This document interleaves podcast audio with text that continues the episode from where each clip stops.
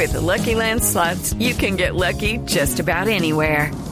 This is your captain speaking. Uh, we've got clear runway and the weather's fine, but we're just going to circle up here a while and uh, get lucky.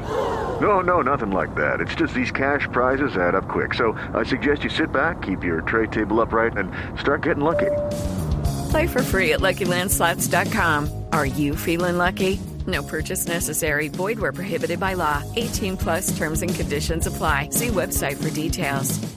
Han pasado semanas largas desde el resultado de las elecciones. Se encontraron la semana pasada Gustavo Petro y Rodolfo Hernández y escribe el doctor Rodolfo Hernández que va a ser senador. Empezó el cambio y ahí empezó la polémica. Doctor Rodolfo Hernández, senador Hernández, buenos días. Muy buenos días, doctor Néstor.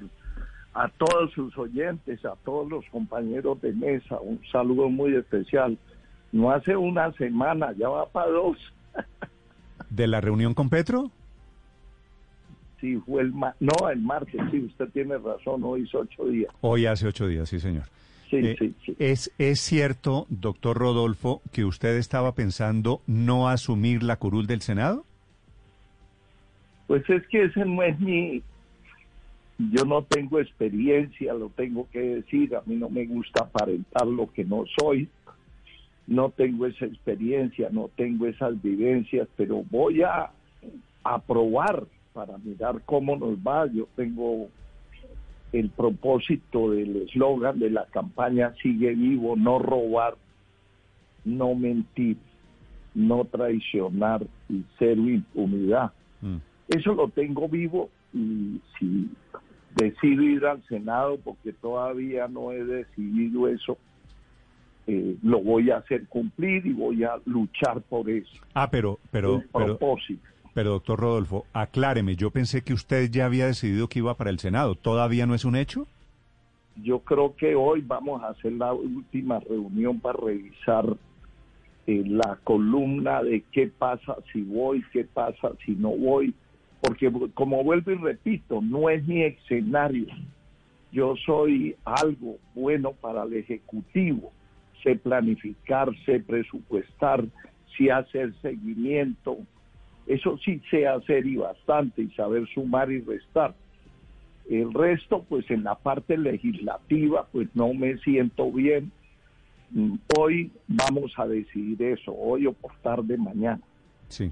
Doctor Rodolfo, usted me acaba de decir que su, su bandera de la campaña era no robar, ¿cierto? No mentir, Sí. No traicionar. no traicionar. Escucho los, escucho los comentarios de muchos electores que se sienten Sí. traicionados. ¿Y eso por qué? Porque usted, eh, le quiero preguntar si esto es cierto, si esto es acertada, esta interpretación. En la reunión con Petro hace ocho días, usted dice, empezó el cambio. ¿Ese fue su ingreso al petrismo, doctor Rodolfo? No, nada. Eso es como si usted eh, entrevista a Petro y dice que entonces entró al petrismo. No, simplemente porque fue, eh, porque ¿qué pasa? Si usted mira el programa, al menos el programa, vamos a ver qué pasa ahorita con el desarrollo del gobierno. El programa, el mío y el de él, eran muy parecidos. Yo no sé si ustedes se acuerdan de que una vez eh, Gustavo Petro hizo un llamado fuerte de atención a las personas encargadas de la comunicación que yo es que le estaba quitando el, el espacio de la corrupción, de la lucha contra la corrupción. Y nosotros no le quitamos el espacio a nadie, simplemente siempre ha sido, y yo creo que ese es el cáncer del gobierno, la corrupción. Ese es el cáncer y para mí toca empezar cuando hay un enfermo de cáncer de esta gravedad, de esta dimensión. Eh, yo hubiera ganado, hubiera empezado, era por ahí, no por empezar a hacer, pre- pre- pretender hacer reformas tributarias y otras cosas, que seguramente habrá que hacerlas, ya sea ajustando para arriba o para abajo, pero primero hay que atender ese enfermo terminal de cáncer. Y desafortunadamente por lo que veo, no, van a hacer es una reforma tributaria gigantesca que no sabe uno las dimensiones donde va a llegar y a cómo va a dejar al sector privado, a las personas naturales, a las personas jurídicas. ¿Usted qué saca de llevarle plata y plata y plata a una trituradora de dinero como es el Estado? ¿Por qué no trancar al contrario, soldar, sanar, para luego sí pensar en mirar qué falta, qué le sobra, mm. dónde le sobra, dónde le falta? Un análisis como cualquier acción que uno haga en la empresa privada, ustedes hay en la emisora, en todas las actividades empresariales, hay que mirar primero qué entra, qué sale, cómo se puede ahorrar, en dónde está el desperdicio de plata, qué es lo que hay que hacer para hacer un equilibrio y no molestar diario a los ciudadanos. Llevamos en 30 años 19 reformas tributarias, por Dios. Antes podemos trabajar aquí los empresarios. Pero usted, pero usted primero me dice que los programas de Petro y el suyo en campaña eran parecidos. Sí. Sí. ¿Eso quiere decir que usted no le va a hacer oposición a Petro? ¿Quién sabe? ¿Quién sabe? ¿Usted no sabe? No, porque si hace lo que yo creo que hay que hacer y que él tiene en el programa de gobierno, pues si, si está de acuerdo con lo que yo estoy haciendo, ¿cómo le hago oposición a una cosa que estoy de acuerdo? En lo que no estoy de acuerdo, pues expongo mi inquietud por la argumentación pero usted no decía usted no decía en campaña que Petro iba a gobernar con los corruptos y mencionaba unos nombres. Pero no ha empezado. Eso toca esperar hasta el 7 de agosto porque cómo nos ponemos a atacar una cosa que no sabemos cómo va a arrancar cómo se va a desarrollar yo yo, yo no soy así hay que dejarlo que trabaje, que proponga a ver qué es lo que va a hacer. Mm. Doctor Rodolfo, ¿por qué en los últimos días de campaña que este tema se ha atado, se ha amarrado a su reunión, a su abrazo con Gustavo Petro la semana pasada? ¿Usted por qué en los últimos días de campaña se desapareció, no hizo campaña? Bueno, eso es el criterio suyo. Para mí sí hice campaña recibí unas invitaciones de unos ciudadanos en los Estados Unidos.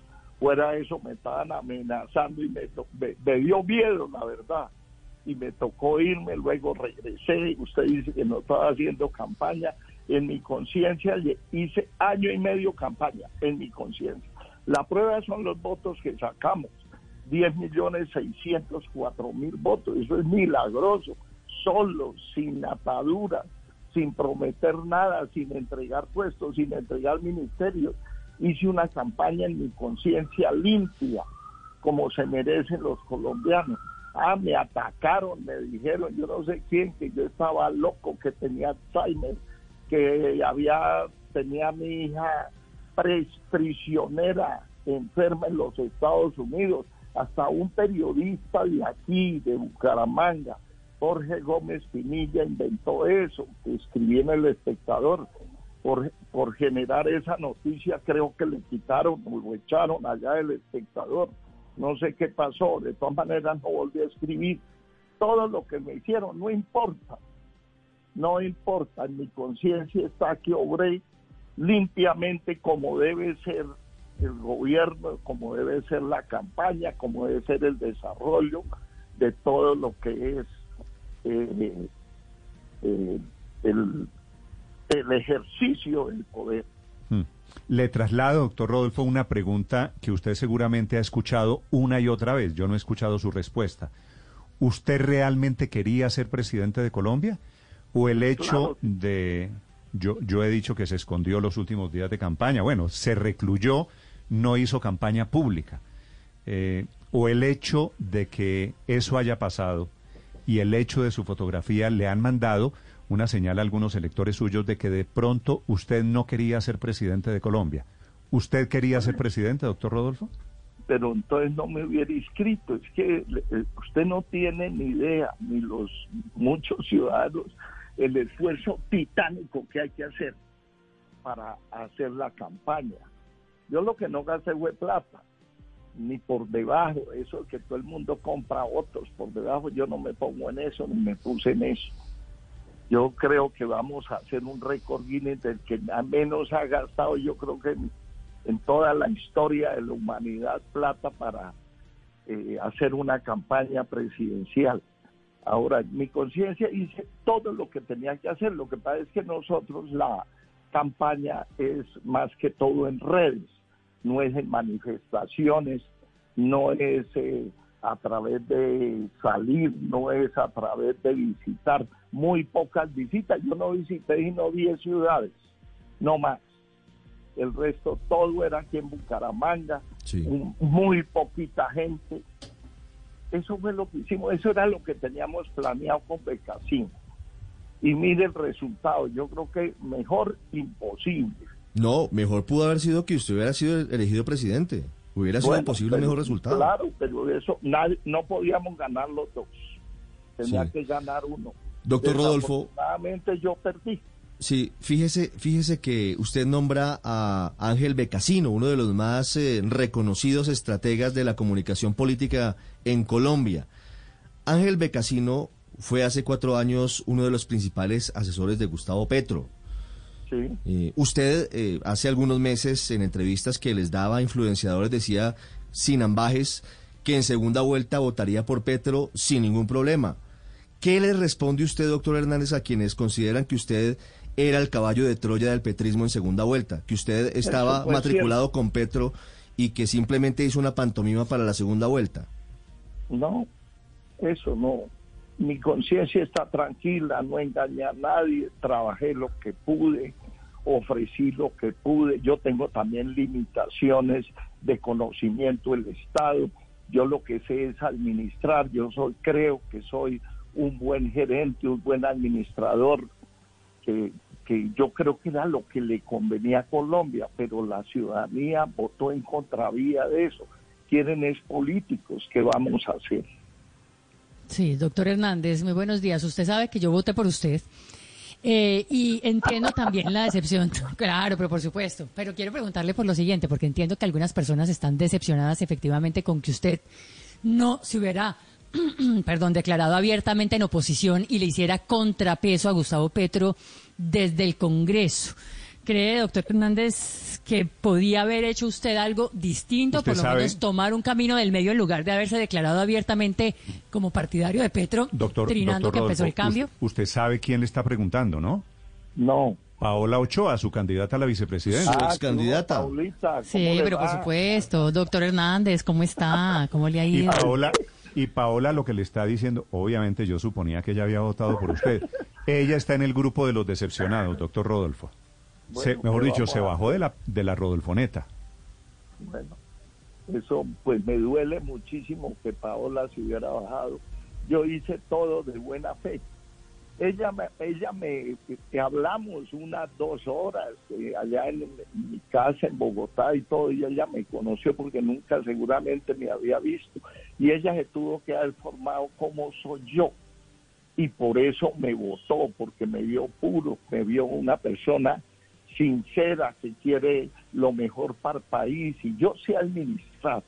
Yo todo lo que veo que están haciendo, ojalá les vaya bien, porque eso me imagino, yo vivo aquí y yo si no me voy a ir, yo ya no estoy para irme, estoy es para aportar lo que yo pueda con mi visión, mi consejo, pero en el Senado soy uno de 108, uno. Es muy poco lo que se puede hacer.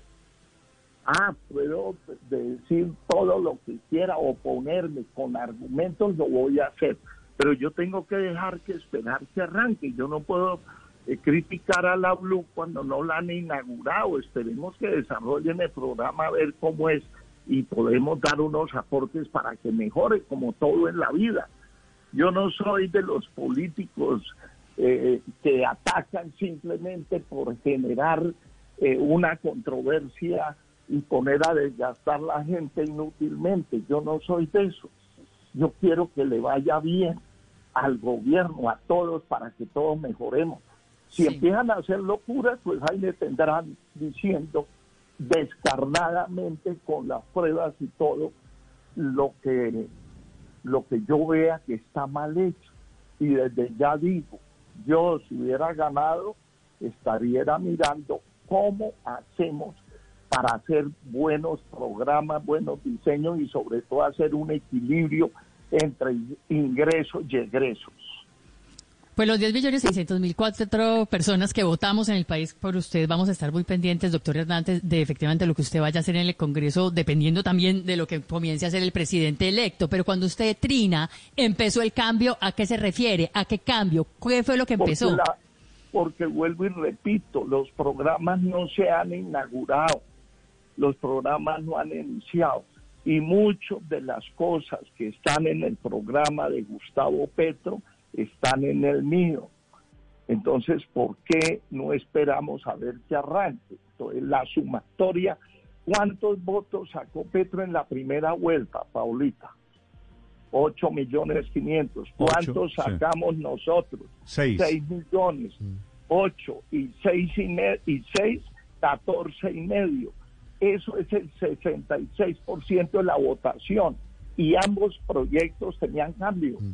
Pero, pero doctor Rodolfo, ahí hay un punto importante y es que seguramente la inmensa mayoría de los 10 millones y medio de votantes por usted en segunda vuelta lo hicieron porque no querían votar por Gustavo porque Petro. Eran, porque eran antipetristas. Y usted hoy entonces está en la posición incluso de no saber si va a apoyar al gobierno entrante. ¿No termina siendo una traición a quien confió en usted porque supuestamente era antipetrista? Escuche. A ver, escuchamos. Ocho y medio Petro en la primera vuelta y yo seis. Sí. Son 14 y medio. 14 y medio es el 66% de toda la votación. Ambos, ambos programas tienen cambio fuerte. El mío es un cambio totalmente diferente como lo veo que lo piensa hacer el, el presidente Petro, el presidente electo, es totalmente diferente. Lo mío es más gerencial, este es más político yo digo que Colombia necesitaba era un, presidente gerente que supiera administrar. Yo no quiero, yo no, ojalá lo que estoy viendo es que lo que estoy viendo no ha empezado, empieza el 7 de agosto. Vamos a ver qué hace. Para mí, la única manera de salvar esto es racionalizar el gasto público. Es que el gasto público. Pero, pero doctor Rodolfo, no me está contestando o no le está contestando la pregunta de Ricardo muchos de sus votos, usted habla de los de primera vuelta, para segunda vuelta usted se, se creció, pasó de 6 a 10 millones 600, porque usted recogió el antipetrismo en Colombia. ¿Usted no va a representar el antipetrismo de aquí en adelante? Pero yo no cambié el programa. Yo no cambié el programa. Es el mismo desde que empezamos. Yo me comprometía era a cumplir con el eslogan, a desarrollar eso a mirar cuál cómo se hace para administrar con lo que hay. No ponernos más cargas impositivas, ni meter más gente, ni crear más ministerios. Al contrario, ¿quién dijo que, que metiendo más gente se solucionan los problemas de las empresas, del gobierno? Eso es absurdo. Para mí, para mí, el programa yo no lo cambié. Yo no dije, mire, yo cambio el programa para que vengan y voten más. Yo seguí con el mismo cuento. Mm. Hasta me decían que yo no tenía programa. Imagínense, les parece poquito el programa, sacar los ladrones del gobierno, ordenar las finanzas públicas, racionalizar la nómina, quitar todo lo que no se necesita, sacar todos los ladrones del gobierno, le parecía poquito. Ahora yo no sé si les parezca que, se equivocaron al elegir a Gustavo, eso sí es problema de cada uno como mm. votó. Yo no compré ni un voto, ni siquiera fui a Barranquilla, fui una vez. Yo no compré nada. usted, usted, es decir, al margen de que acepte, usted me dice la decisión la toma hoy, ser senador o no. ¿Usted quiere seguir vinculado a la política o ya terminaría en caso de que, de que no acepte ser senador, termina su vida pues política? Pues tengo que preguntarle a mucha gente hoy precisamente vamos a hacer ese trabajo para mirar, porque hay mucha gente que me acompañó a mí, que quiere seguir en la política, quiere que hagamos un partido, lo podemos hacer, tenemos la ley de la oposición para poder armar eso. Entonces, eso es lo que voy a hacer porque la verdad, a mí la política en el legislativo, tengo que decir la verdad, yo no soy hábil para eso. Yo soy ese administrador, es como ustedes. Ustedes lo hacen, Paulita, lo hacen muy bien, Ricardo, usted, el doctor eh, Juan, todos lo hacen muy bien, pero si los ponen a jugar fútbol no pueden.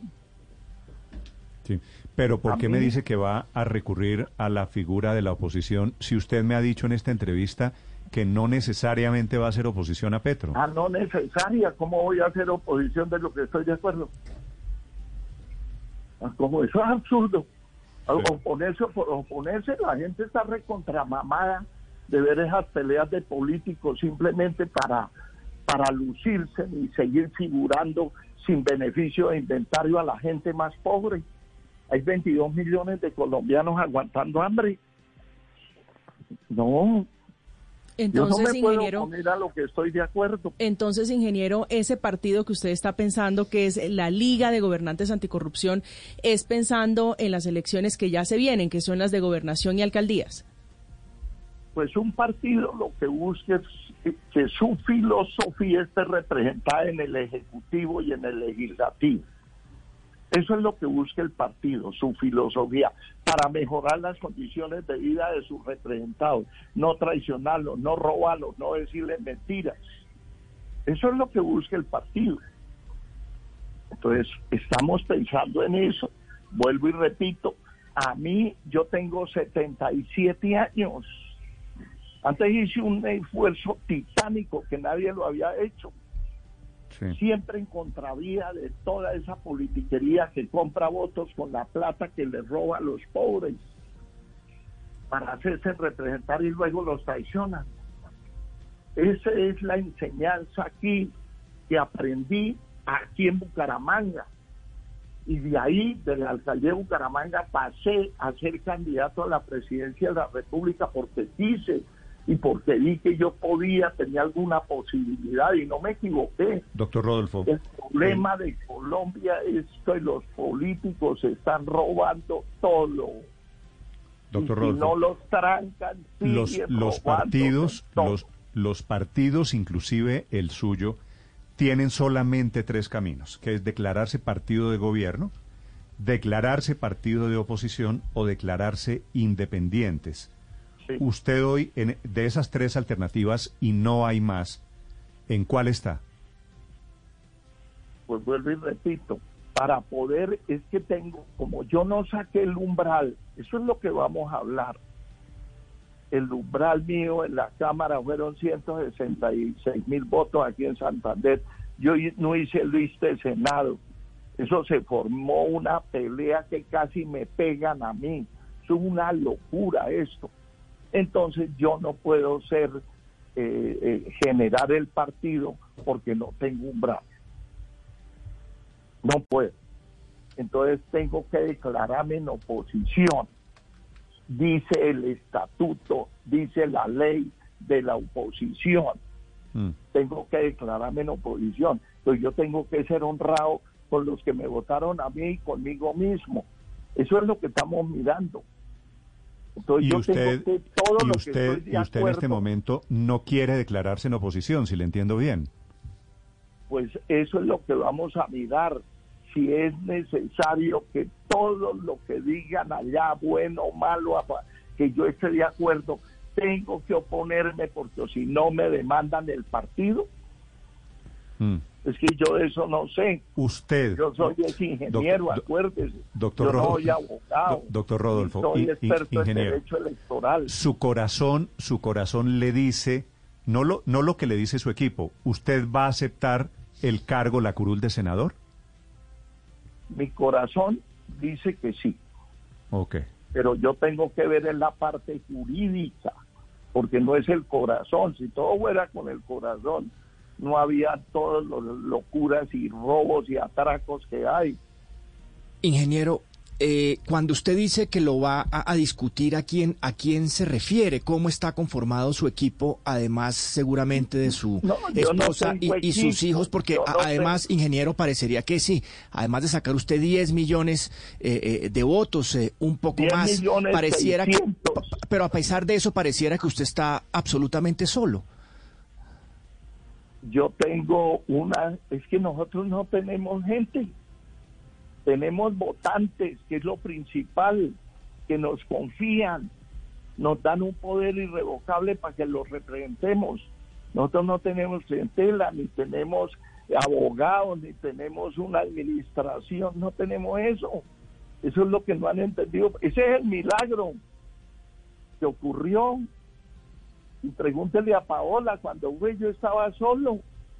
Mm. Nada. ¿Y usted cree que a pesar de todo sigue sigue teniendo 10 millones 600 mil votos? Pues yo no sé, eso sí tocaría preguntárselo a la gente, para dónde cogen, si hay alguien que lo represente mejor. Mm. Yo hice lo mejor que pude con mis limitaciones, porque las tengo y las seguiré teniendo hasta el día del entierro. Entonces, ¿yo qué es lo que quiero? Eh, llenarme de razones para no ir en contravía de mis sentimientos. Mm, Ingeniero. Porque yo no puedo ponerme a sacar pecho para poder para traicionar lo que estoy sintiendo o traicionar mis electores. ¿Qué votaron mis electores? Que yo no iba a dejar robar a los políticos. Eso fue lo que votaron. Mm. Pero, pero, pero, hacer, pero hacer la segunda votación, ingeniero. yo perdí esa facultad. Ingeniero, pero fíjese usted. ¿qué, ¿qué, tengo que hacer? Oponerme a lo que yo creo que va en contravía de los ciudadanos que nos dieron la representación. pero eso quiere decir que eso quiere decir que, que una parte de su corazón es petrista. Por eso la encrucijada en el alma sobre si asumir o no la curul, según le entiendo. Claro, porque eso lo dice usted. No, pero es que fíjese usted que fíjese usted que ahí dice claramente Ricardo, la dígale sí, eso lo dice usted, Ricardo, sí. Pues la Corte dice que usted para poder asumir la curul en el Senado tiene que declararse de oposición. Y usted dice que no está seguro de querer declararse en oposición. No, no es que no esté seguro, sino mi pregunta es si hay unas cosas estando yo declarándome en oposición como dice la ley que tiene un vacío para mí, eh, yo me puedo oponer a lo que esté de acuerdo. Mejor dicho, usted eh, no quiere ser oposición a Gustavo Petro, ingeniero, me está no, tampoco es eso. Yo hago oposición a lo que yo crea que no le conviene a la ciudadanía. Usted le ha preguntado. Pero hay unas cosas que le ha preguntado en el desarrollo del gobierno en el desarrollo del gobierno irá a presentar, entonces yo como me opongo a lo que estoy de acuerdo y a lo que es bueno para la ciudadanía. Yo, por ejemplo, la reforma tributaria esa que están diciendo, pues hay que mirar cómo se va a desarrollar, cuándo la van a aplicar y todo. Pero yo digo que antes de la reforma tributaria hay que hacer una un análisis, un, como cuando va donde el médico, Ingeniero, usted ha preguntado, usted le ha preguntado a su equipo, a sus abogados, si la posibilidad de posesionarse y de declararse independiente existe. Es decir, porque la, precisamente la figura de independiente es para eso, es para votar unas cosas sí y otras cosas no. Pero yo no sé si la ley de la oposición permite eso. No, yo creo, yo creo que no. Yo creo que no, pero digo, usted podría preguntarlo, no sé si lo ha preguntado. Bueno, por eso, eso es lo que vamos a preguntar, por eso le estoy diciendo que entre hoy y mañana vamos a definir eso. Sí. Doctor Rodolfo, eh, ¿por qué su campaña suspendió la publicidad los últimos días de campaña? Porque llegamos al tope de lo que habíamos dicho públicamente que íbamos a gastar. Pero usted tenía, pero usted tenía un colchón de plata de recursos públicos que no utilizó. Sí, pero es que yo digo que eso no se necesita tirarse toda esa plata. Nada. Y nosotros copamos las, las pautas de las Y teniendo en cuenta que perdió, que perdió por el 3%, no se necesitaba haber hecho campaña en plaza pública y haber hecho publicidad como todas las campañas en el mundo póngale cuidado. No, no todas las campañas en el mundo, eso no es cierto. No todas. Usted es el único candidato que no hace campaña estando a punto de ganar la presidencia de la República. A ver, nosotros hicimos un presupuesto que yo lo hice público. Y el gobierno entrega unas pautas al día en televisión, en radio, en todo, entrega unas pautas. Nosotros las llenamos. Lo que pasa es que yo no compré votos, ni uno. Ni dije mentira. No, pero yo no le estoy diciendo que usted tenía que comprar votos, le estoy diciendo que usted tenía que promocionar su nombre, promocionar su programa. Eso es lo que hace la publicidad en campaña. Pero estaba lleno. Doctor Néstor, estaba lleno. Si usted consulta, mete un derecho de petición y verá que todas las cuyas de las últimas tres semanas, los tiempos que daba el gobierno estaban llenos. Ah, pero pero los espacios que entregan los institucionales, no, no, no, publicidad comprada por la, por la campaña. Es que eso dicen, solamente usted puede sacar 20 eh, segundos nueve cuñas al día. O 10 segundos, yo no sé cómo es eso. Eso hay una norma. Esa norma la manejaba el casino y esa norma se cubrió. Becasino que había trabajado hace cuatro años con Petro. Eso no tiene nada que ver. ¿Será Los que buenos no? publicistas, lo, yo creo que no. Yo no puedo ser así de mal pensado. De que entonces fue que Petro lo compró, que le dio plata. Yo no soy así de mal pensado. Yo siempre he creído de que los buenos publicistas, los buenos periodistas, los buenos médicos, los buscan en todas partes y tienen derecho a trabajar. Yo no creo en eso. Muy bien, es el ingeniero Rodolfo Hernández hablando dos semanas largas después de las elecciones presidenciales, haciendo aclaraciones, hablando un poquito de su futuro político, de lo que viene. Bueno, en realidad sobre el futuro todavía sin tomar una decisión, ¿verdad? Sí. ¿A qué horas, a qué horas conocemos la decisión, ingeniero?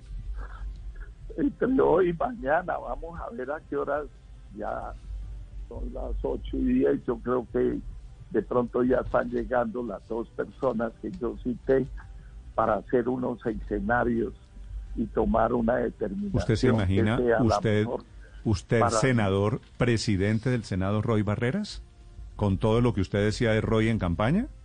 No estoy de acuerdo. ¿No está de acuerdo con qué? De que sea Roy Barrera, yo voy allá a votar negativo si me, me presento para el Senado cuando sea la hora de la elección del presidente del Senado que hay que hacer una votación, yo voto en contra. Ok. Ingeniero Hernández, gracias por estos minutos, le deseo mucha suerte. A usted, muchas gracias, muy amables por la invitación y una feliz mañana. A Paulita, un abrazo. Bueno, señor, gracias, ingeniero. With lucky landslots, you can get lucky just about anywhere. Dearly beloved, we are gathered here today to. Has anyone seen the bride and groom? Sorry, sorry, we're here. We were getting lucky in the limo and we lost track of time. No, Lucky Land Casino, with cash prizes that add up quicker than a guest registry. In that case, I pronounce you lucky. Play for free at LuckyLandSlots.com. Daily bonuses are waiting. No purchase necessary. Void where prohibited by law. 18 plus. Terms and conditions apply. See website for details.